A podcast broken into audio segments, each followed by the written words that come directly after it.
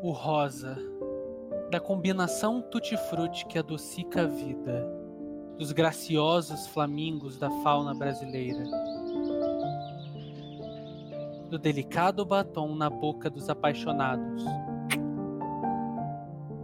do coração gentil, lotado de algodão doce, chiclete e ursinhos de pelúcia. He's so